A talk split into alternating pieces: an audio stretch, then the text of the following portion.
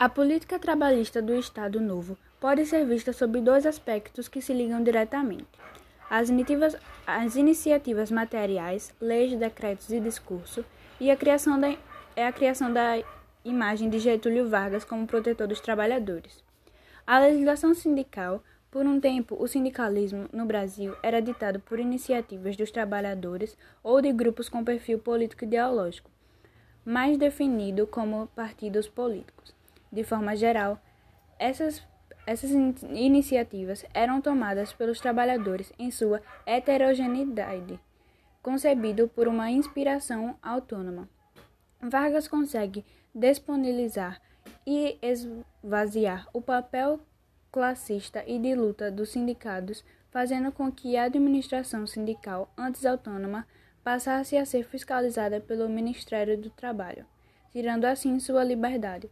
Quaisquer conflitos que porventura viessem a surgir entre padrões e empresas deviam ser levados à Justiça do Trabalho para que essa mediasse uma solução para, esse, para esses impasses a fim de agradar ambas as partes.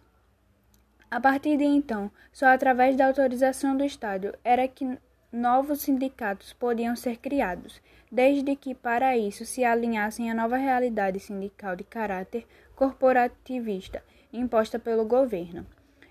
Com isso, afastaria a participação de vários trabalhadores imigrantes que disseminassem as ideias socialistas e anarquistas em tais instituições. Neste instante, já podemos ver o interesse de controle do Estado junto aos trabalhadores.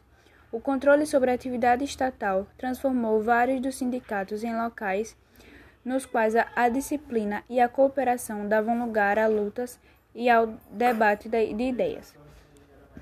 Não dispensando ações do, de cunho repressor, o próprio regime varguista perseguiu e prendeu todos os líderes trabalhistas que estavam ligados a qualquer atividade política de esquerda.